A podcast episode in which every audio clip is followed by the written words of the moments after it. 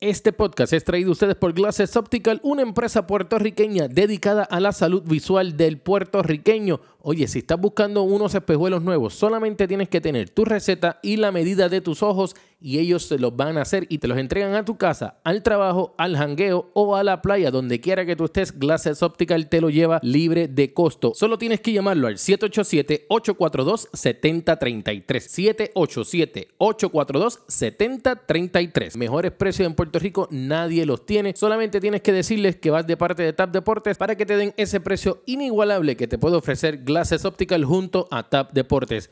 Ahora inicia nuestro podcast TAP Deportes. Como un triple de it. Como una atrapada de Alomar. Como un knockout de Trinidad. de Puerto Rico.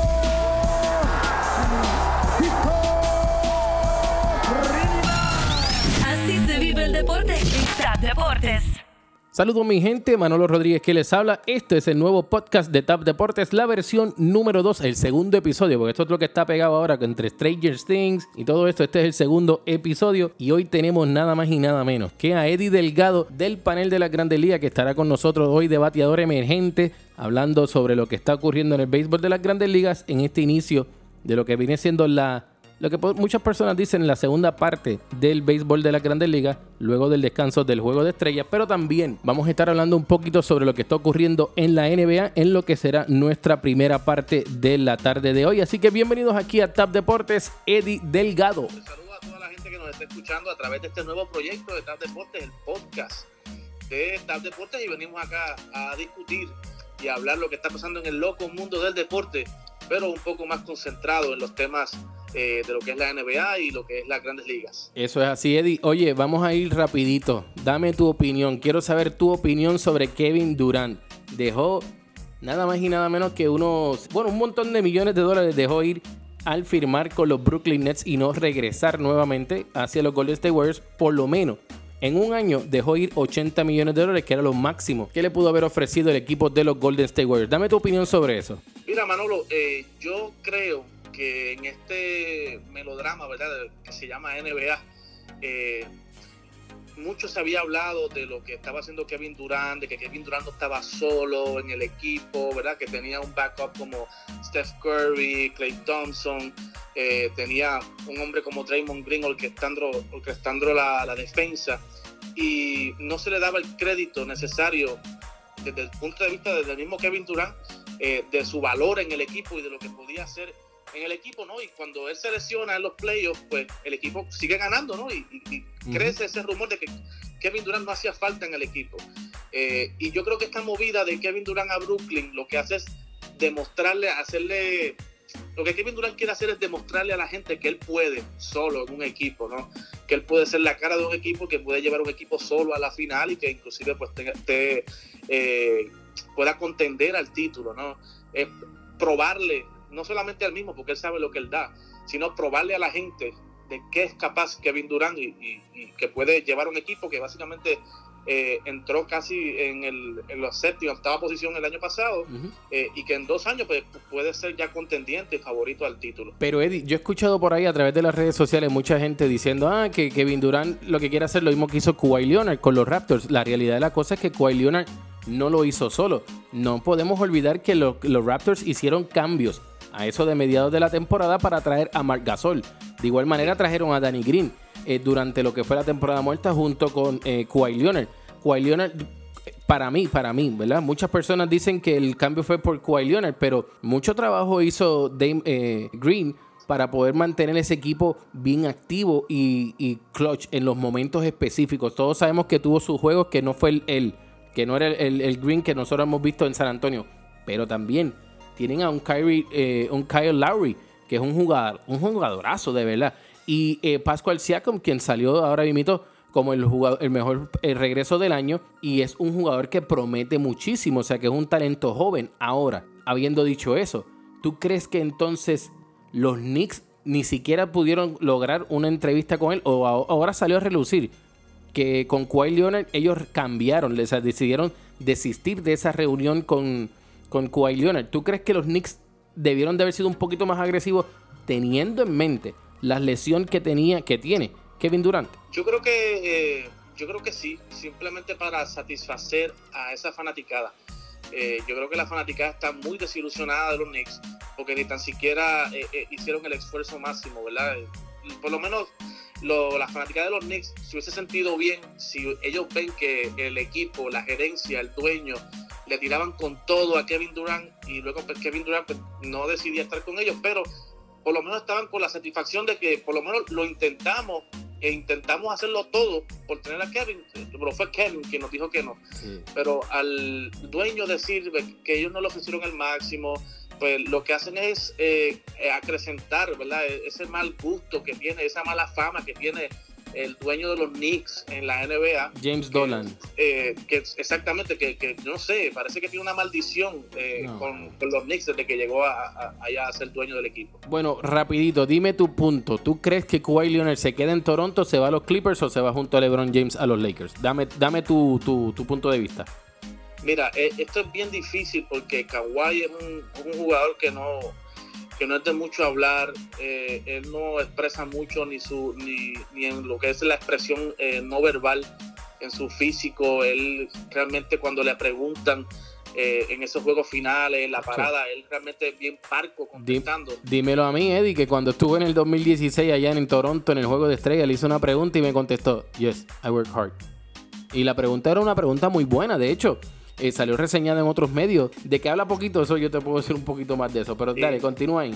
Y, y- y es como te dije, es bien parco y uno pues no puede tener eh, ni tan siquiera una señal o, o una pista de hacia dónde se dirige Kawhi, pero Bien difícil de leer. Ujú. realmente aquí hay dos opciones. Kawhi tiene dos opciones. O tiene la opción de quedarse en Toronto por un contrato corto, que es lo que se está eh, dialogando por, por la prensa eh, televisiva, que pudiera estar firmando con Toronto dos años, para entonces tener 10 años de servicio en la NBA y poder cualificar para el contrato más grande que se le haya podido dar a un jugador en la NBA en la historia. Y en Toronto pues tiene su equipo, ya es un equipo que es campeón, Que se equipo conoce.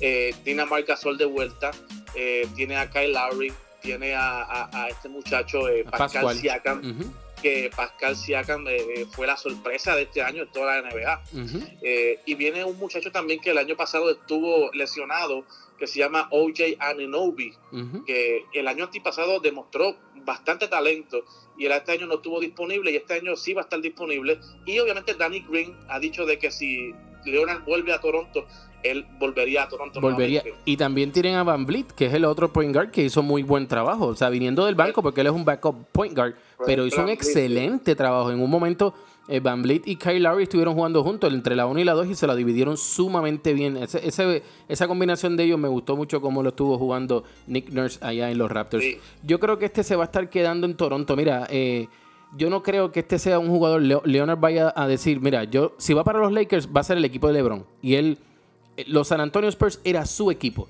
Y él no quiso jugar ahí porque había más estrellas. Entiéndase Parker en un momento dado, entiéndase Manu Ginobili en otro momento dado, y también estuvo entonces ya saliendo la Marcus Aldridge, estos otros jugadores que ellos trajeron.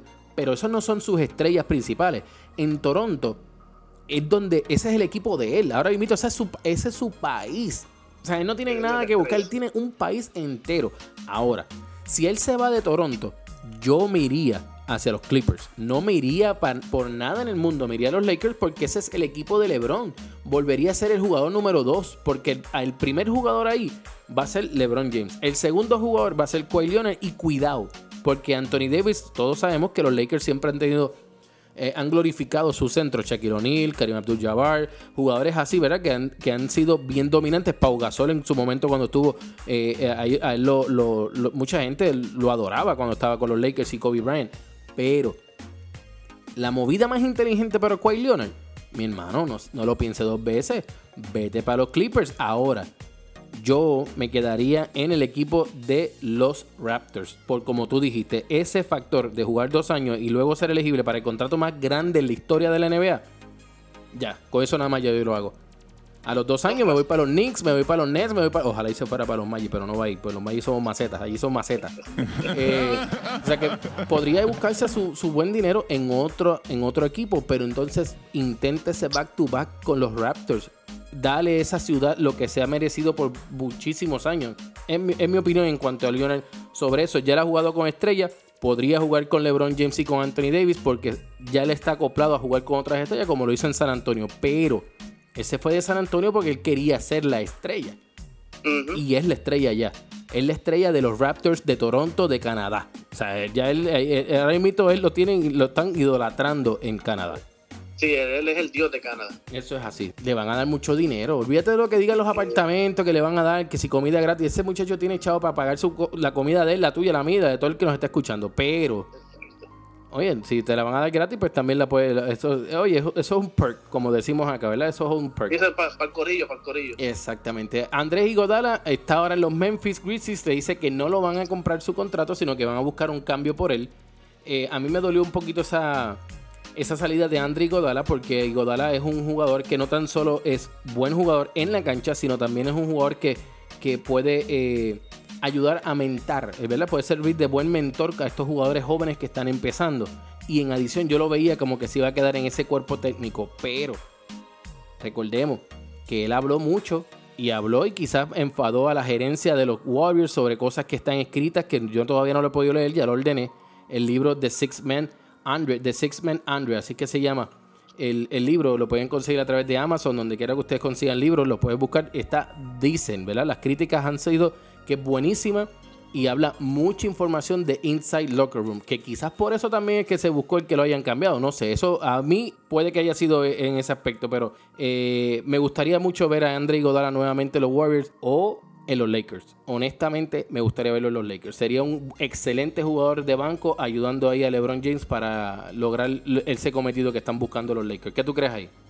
No, claro, y, yo leí un reporte, un reporte de que ya la gerencia de los Warriors le había hablado a Iguodala de que en caso de que tenían que, si acaso iban a firmar algún jugador grande, una mega estrella o hacer un cambio como lo que sucedió con D'Angelo Russell, pues él estaría en cambio, ¿verdad? Porque André Iguodala tiene un contrato de 17 millones para este año. Muchísimo. Y dinero.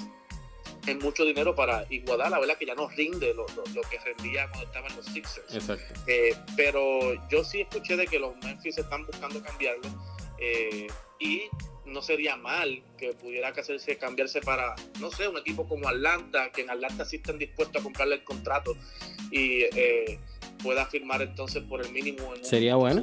como los Lakers o, o- o en otro equipo, ¿verdad? Que, que pueda ser ese jugador que, eh, que él es bien pro equipo, ¿no? Él es bien team player, Sí. que es bien- cae bien en cualquier equipo porque él hace lucir bien a sus compañeros igualmente. Eddie, rapidito. Kemba Walker a los Celtics. Dime tu impresión. Tú eres un bostoniano, tú eres un Celtic full. Dime tu opinión sobre eso rapidito. Bueno, Kemba a los Celtics, yo creo que es una sustitución, eh, pudiéramos decir que es el equivalente, ¿no? Está la, receta original, la receta equivalente. Del original era Kyrie Irving, que era una- un point anotador, sale, entra Kemba, que está en su prime ahora mismo, eh, y eh, le da eh, consistencia, ¿no? En esa posición al equipo de los Boston Celtics. Yo en particular preferí, prefería darle un contrato y darle la oportunidad a Terry Rozier para que pues, pues, pudiera tener una temporada completa.